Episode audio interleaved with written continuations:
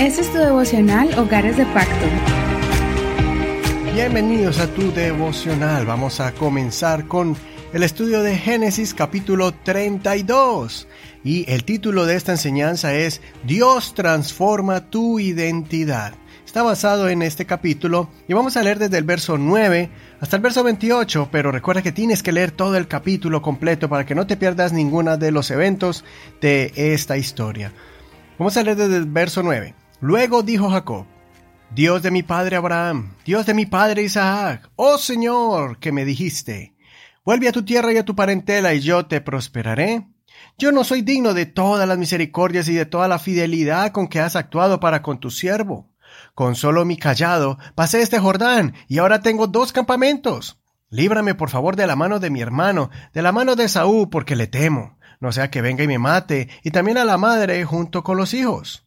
Tú has dicho, yo te prosperaré y haré que tu descendencia sea como la arena del mar, que por ser tan numerosa no se puede contar. Jacob pasó allí la noche y tomó de lo que tenía a mano un presente para su hermano Esaú.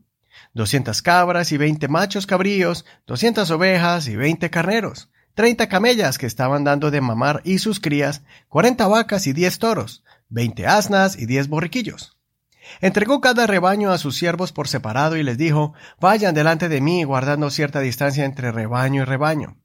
Mandó al primero diciendo, Cuando Esaú mi hermano te encuentre y te pregunte diciendo, ¿de quién eres tú y a dónde vas? ¿De quién es eso que llevas delante de ti? Le dirás, de tu siervo Jacob. Es un presente que envía a mi señor Esaú. Y he aquí que él también viene detrás de nosotros. Mandó también al segundo, al tercero y a todos los que iban delante de los rebaños, diciendo, Así hablarán a Esaú cuando lo encuentren. También le dirán, He aquí que tu siervo Jacob viene detrás de nosotros. Pues pensó, apaciguaré su ira con el presente que va delante de mí, para que después pueda yo verlo, quizás él me acepte. Jacob hizo pasar el presente delante de sí, y él se quedó a pasar aquella noche en el campamento. Pero levantándose aquella noche tomó a sus dos mujeres, a sus dos siervas y a sus once hijos, y pasó el vado de Jaboc. Los tomó y los hizo cruzar el río junto con todo lo que tenía. Jacob se quedó solo y un hombre luchó con él hasta que rayaba el alba. Como vio que no podía con Jacob, le tocó en el encaje de la cadera, y el encaje de la cadera se le dislocó mientras luchaba con él. Entonces el hombre le dijo, Déjame ir, porque ya raya el alba. Y él respondió, no te dejaré si no me bendices. Él le dijo, ¿cuál es tu nombre? Y él respondió, Jacob.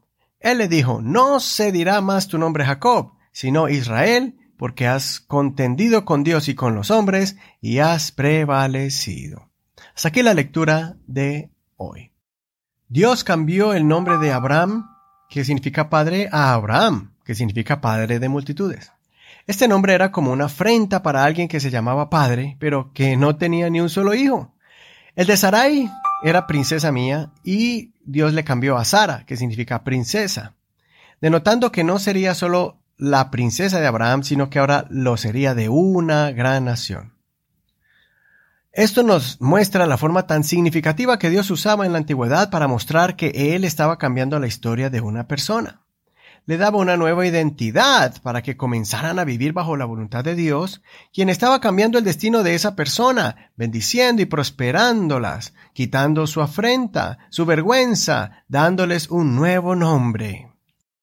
Dios pasó a Jacob por el mismo proceso. Jacob había sido llamado usurpador por haber nacido pegado al talón de su hermano, indicando que él siempre quería ser el primero.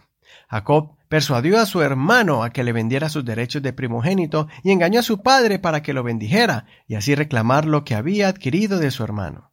Cuando vivía con Labán, buscó la forma de quedarse con el mejor ganado y dejarle el más débil a su suegro.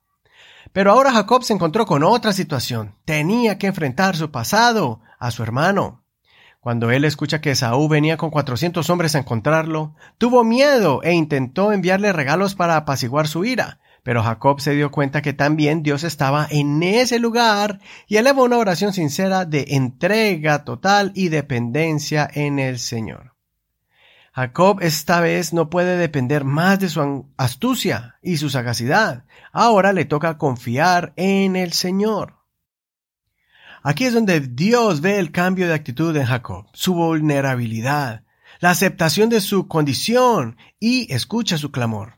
Dios cambió su nombre, su reputación, su destino. Mañana veremos el desarrollo de este encuentro con su hermano.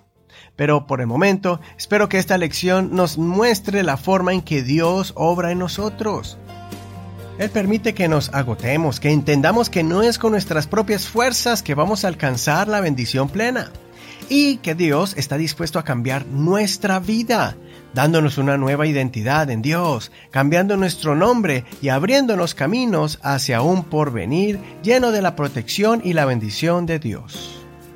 Soy tu hermano y amigo Eduardo Rodríguez. Que el Señor te dé a ti y tu hogar un nuevo nombre, les dé protección y revelación de sus propósitos con tu hogar. Gracias por compartir este devocional. Hasta mañana.